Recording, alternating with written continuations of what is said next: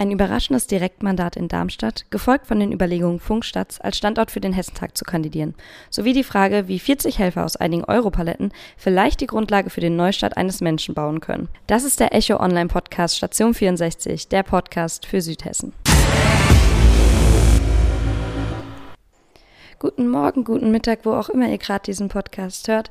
Darmstadt, Südhessen, ich hoffe, es geht euch gut und ihr habt vor allem die Landtagswahlen gut überstanden. Ich muss euch aber gleich vorab enttäuschen. Wir müssen noch einmal ein wenig über Politik reden, denn vor allem in Darmstadt hat sich mit der Landtagswahl einiges getan. Es geht vor allem um die Direktmandate, in denen die SPD mehr erreichen konnte als auf Landesebene. Die Stars der Darmstädter SPD sind dabei zwei junge Kandidaten, die, wie einige Medien es schon betitelt haben, nun für die Erneuerung der SPD stehen und eben auch den älteren Genossen, aber auch anderen älteren Politikern die Wahlkreise langsam abluchsen. Tim Huss von der SPD erreichte beispielsweise in seinem Wahlkreis 25,1 Prozent der Erststimmen. Bei Bijan Kaffenberger waren es direkt 28,3 Prozent. Damit liegt er fast 10 Prozent über dem Hessendurchschnitt. Und da stellt sich natürlich die Frage, wie hat er es gemacht? Meine Kollegin Loanna Schnittspann vom Echo hat ihn genau solche Dinge gefragt und sich im Gegensatz zu anderen Medien nicht ausschließlich mit seiner Tourette-Krankheit beschäftigt. Es sind auch Bijan Kaffenberger und Tim Huss, die unter anderem die SPD in Darmstadt nun erneuern sollen, nachdem Brigitte Zypris vergangene Woche angekündigt hatte, dass sie nach den Ergebnissen der Landtagswahl nicht mehr den Vorsitz der Darmstädter SPD innehaben möchte und sich auch künftig aus der Stadtverordnetenversammlung zurückziehen wird. Somit steht bei den SPD-Lern in Darmstadt alle Zeichen auf Erneuerung. Es bleibt natürlich noch abzuwarten, wie und wann und mit welchen Personalfragen das dann geklärt wird endgültig. Auch Tim Huss hat bereits gesagt, dass er da nichts ansagen möchte, bevor das nicht auch im März bei den Wahlen dann bestätigt wurde. Bis dahin wird er aber erst einmal die Darmstädter SPD kommissarisch weiterführen und er und Bijan Kaffenberger sagen auch ganz offen, wir sind Team Erneuerung. Aber das ist nicht alles, was die beiden zu sagen haben.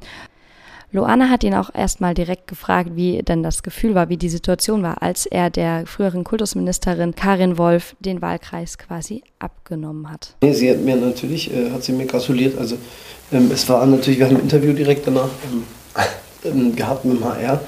Ähm, das ist, die Situation ist natürlich für, also für, wie soll ich sagen? Also, das ist natürlich für mich genauso überraschend gewesen wie für Sie, selbstverständlich. Und ich glaube, wir waren beide, beide, beide durchaus überrascht. Und ähm, ja, jetzt muss man halt schauen. Ähm, ich glaube, glaube, das ist jetzt auch eine Situation ist, vor der, vor der viele Abgeordnete stehen. Also wir hatten das, das ist jetzt ja nicht nur bei so.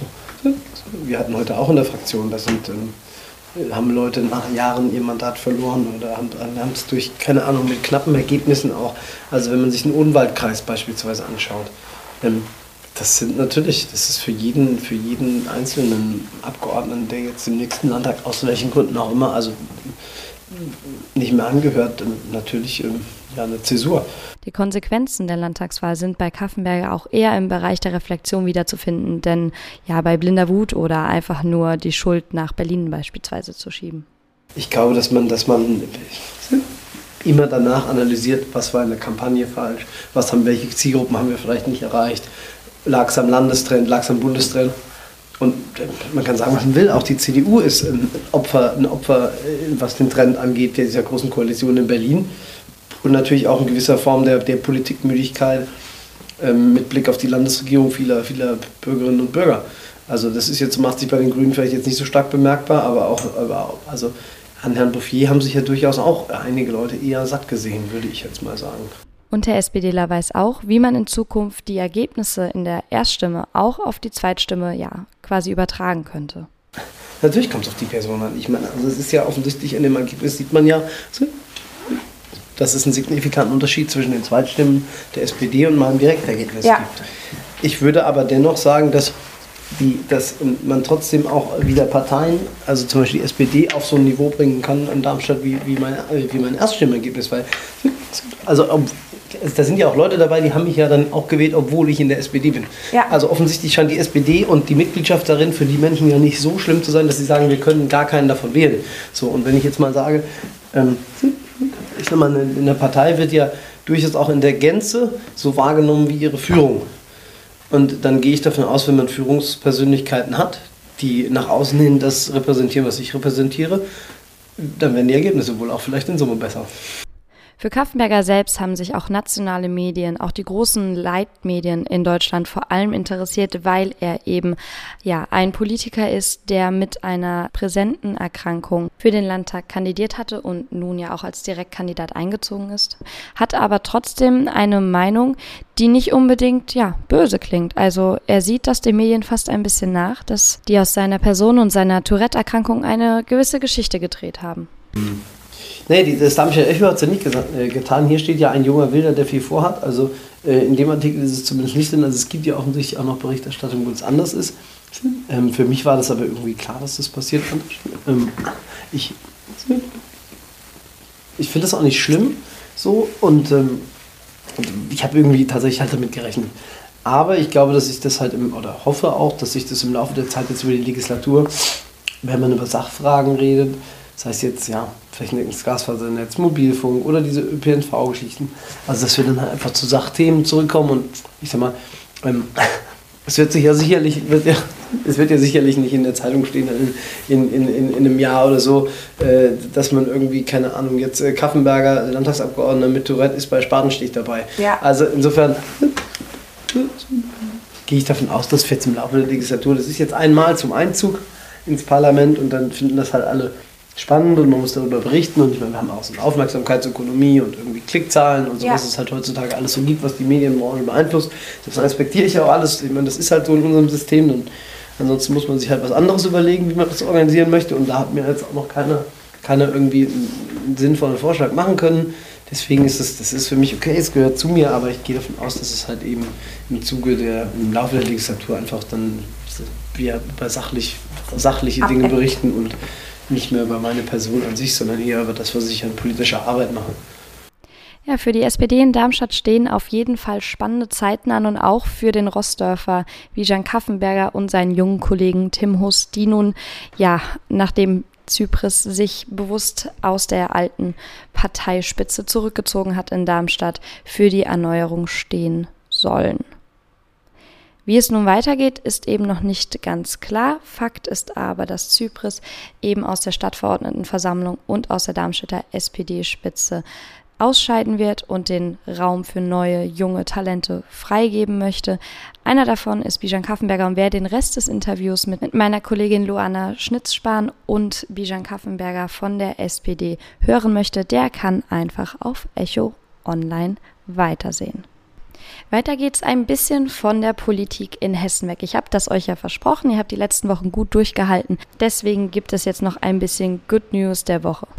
Funkstadt zum Beispiel. Funkstadt sorgt diese Woche für gute Neuigkeiten oder zumindest für einen optimistischen Dreh in der aktuellen ja, regionalen Lage, ein bisschen etwas außerhalb der Hessenwahl, denn Funkstadt möchte den Hessentag 2023 ausrichten. Der Bürgermeister Patrick Koch von der SPD setzt sich für das Vorhaben ein, aber das ist gar nicht mal so leicht, denn mit dem Hessentag sind auch immer hohe Kosten verbunden, die nur teilweise von den Töpfen des Landes dann abgedeckt werden können.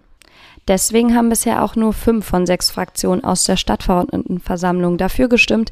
Die freie grüne Liste möchte erst noch einmal die Kosten prüfen lassen und vor allem die finanziellen Folgen so abwägen. Denn bisher haben andere Städte, beispielsweise Bensheim und Rüsselsheim, die in den vergangenen Jahren den Hessentag ausrichten durften, hohe finanzielle Schäden davongetragen. Dem Ganzen steht natürlich aber gegenüber, dass zuerst einmal einige Millionen der Stadt gegeben werden, die den Hessentag ausrichtet. So würde sozusagen die Entwicklung in der Stadt selbst begünstigt werden und vor allem gefördert werden, aber einige Kosten bleiben dann eben doch auf der Stadt sitzen. Deswegen ist bisher das Konzept im Funkstadt, dass man solche großen Themen wie eben die Hessentagsarena ein bisschen kleiner gestaltet, dass eben nicht die ganz großen Popstars auf die Bühne geholt werden, weil gerade diese Auftritte eben die teuersten Aufwendungen innerhalb der Hessentagsfeierei, die immerhin zehn Tage geht, bedeuten. Zu den normalen Konzepten wie Personalkonzept, Flächenkonzept, Verkehrskonzept, ein Finanzplan natürlich kommt inzwischen auch eine Machbarkeitsanalyse, die man eben der Staatskanzlei vorlegen muss, damit man eben auch zeigen kann, dass man als Stadt die Kosten Kosten, die Aufwendung und den Aufwand ganz prinzipiell wirklich auch stemmen kann. Das steht Funkstadt noch bevor, sollte die Stadtverordnetenversammlung die Bewerbung eben beschließen und auch dann ist es erstmal eine Bewerbung für den Hessentag 2023. Bisher hatten es beispielsweise in Südhessen auch die Städte Rüsselsheim und Bensheim geschafft. Wir wissen allerdings jetzt noch nicht, wie die Chancen vom Funkstadt stehen, aber es ist schön zu hören, dass mal wieder eine südhessische Stadt den Hessentag ausrichten möchte. Wie es dann weitergeht, das erfahrt ihr dann natürlich auch immer bei Echo Online. Und zum Abschluss gucken wir auch nochmal auf gute Nachrichten aus Darmstadt, denn am Samstag wird auf dem Luisenplatz ein Little Home gebaut. Das ist das erste in Darmstadt und wer das bisher noch nicht kennengelernt hat, die Little Homes sind kleine ja, Holzboxen, kleine Holzhäuser, in denen Obdachlose unterkommen können. Das Ganze ist wirklich nur eine, ja, eine Übergangslösung und wird aus einem Verein in Köln aus koordiniert. Aber jetzt hat es eben auch in Darmstadt eine kleine Ablegerstelle bekommen und das durch ein Ehepaar, das sich noch nebenberuflich und ehrenamtlich dafür engagiert, dass solche Holzboxen in Darmstadt aufgestellt werden dürfen und dass eben auch die Obdachlosen damit versorgt werden können. Da dass das ganze Projekt ein bisschen aufwendiger ist, wird am Samstag daraus eine öffentliche Aktion auf dem Luisenplatz gemacht. In etwa werden 40 Helfer dafür benötigt, um ein Little Home zu bauen. Wer daran Interesse hat, kann auch einfach mal auf der Webseite Little Home nachgucken. Aber vor allem wollen wir erst einmal mit dem Ehepaar aus Darmstadt reden, das sich eben für die Umsetzung des Projekts auf regionaler Ebene eingesetzt hat. Tanja und Patrick Schrack aus Ahalgen haben sich dafür eingesetzt, dass die Little Homes in Darmstadt umgesetzt werden. Und meine Frage an Patrick Schrack war vor allem erst einmal, wie sind Sie denn überhaupt auf die Idee gekommen, so ein Projekt ausgerechnet in Darmstadt am Louis umzusetzen? Meine Frau hatte was im Fernsehen darüber gesehen und rief mich und meinte, das ist aber eine tolle Sache hier. Und wir fanden das beide sofort gut. Und ich habe gedacht, Mensch, was für eine tolle Chance, für einen Obdachlosen wieder in die Gesellschaft zurückzufinden. Ich meldete dann den Herrn Lüdecke an und fragte, ob ich irgendwie behilflich sein könnte, also von Berufswegen, juristisch. Und äh, es war bald darauf aber schon klar, dass man da viel mehr tun kann, nämlich äh, tatsächlich auch in Darmstadt ein Little Home oder mehrere Little Homes eventuell zu bauen. Wie aufwendig sind denn solche Aktionen, gerade wenn man das neben dem Beruf, also ehrenamtlich und nach der Arbeitszeit, nach Feierabend vielleicht durchführen muss? Also man muss Material kaufen. Man muss vor allen Dingen Werbung für den Event machen. Dafür eignet sich natürlich das Internet super. Ähm, meine Frau hat da sehr gut mitgeholfen. Ähm, man muss die erforderlichen äh, gemeindlichen Genehmigungen einholen. Man muss den An- und den Abtransport organisieren. Man muss mit der Presse reden. Das macht allerdings der Verein respektive Herr Lüdecke äh, meist selbst. Er bringt auch das Werkzeug mit, das alles akkubetrieben ist, also ortsunabhängig äh, beziehungsweise stromunabhängig. Ähm, er sucht auch den Standort fürs Little Home aus und macht all die Dinge, die er einfach aufgrund seiner Erfahrung viel, viel besser kann als ich. Das klingt jetzt schon alles nach ziemlich viel Aufwand, nach ziemlich viel Vorbereitung, vor allem die im Voraus getroffen werden müssen.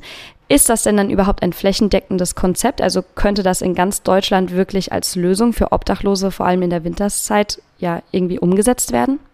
Aus meiner Sicht spricht eigentlich nichts dagegen. Also wir haben mit den Little Homes wahnsinnig große Erfolge. Ähm, der Herr Lüdecke hat äh, rund 30 Prozent der ehemaligen Bewohner wieder in eine Wohnung, also in ein Mietverhältnis reinbekommen und äh, rund 15 Prozent äh, der ehemaligen Bewohner gehen wieder einer sozialversicherungspflichtigen Arbeit nach. Man sieht also, diese Little Homes, die helfen wirklich. Ähm, außerdem lohnt sich das meines Erachtens für jeden Einzelnen, der da eben nicht erfriert, ähm, wenn man dem äh, weiter und auch großflächig äh, nachgeht. Und natürlich lohnt es sich auch für jeden von den Obdachlosen, der durch ein solches Little Home wieder in die Gesellschaft zurückfindet. Selbstverständlich wird man das Problem nie ganz lösen können, also das Obdachlosenproblem. Aber für den Obdachlosen, der ein Little Home bekommt, ist es nachweislich eine Riesenchance. Also wer am Samstag vielleicht noch nichts vorhat und sich beim Ehepaar Schrack noch ein bisschen mit einbringen möchte, 40 Helfer werden insgesamt gebraucht, um eine Box zu bauen, die dann in Darmstadt eben aufgestellt werden darf. Dafür ist auch schon gesorgt. Auch die Genehmigung für Samstag selbst ist schon eingeholt. Und wer noch mehr Informationen haben möchte, der kann einfach mal auf little home.eu im Internet noch einmal nachlesen, was die Idee ist, was die Gründer sich dabei gedacht haben und wie er sich vielleicht auch in seiner eigenen Stadt in Südhessen oder auch ganz deutschlandweit einbringen kann. Das war's dann schon wieder mit der Station 64, dem Echo-Podcast für Südhessen. Ich freue mich, wenn ihr nächste Woche bei der 16. Folge schon, wow, die Zeit vergeht wirklich schnell, wieder mit reinhört. Und bis dahin, ja, erholt euch von der Landtagswahl. Ich tue es auf jeden Fall ein bisschen, klammer das Thema Politik kurz aus und ja, wer weiß, vielleicht sehen wir uns ja am Samstag auf dem Luisenplatz.